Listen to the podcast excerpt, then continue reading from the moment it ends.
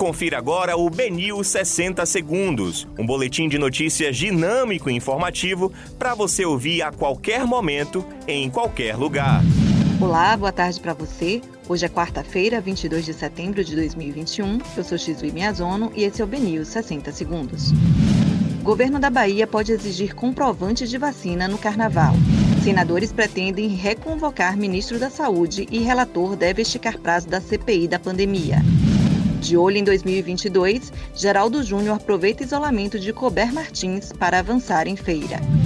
Secretário de Turismo vê cenário otimista para a retomada do setor na Bahia, mas a ocupação hoteleira ainda está abaixo do esperado.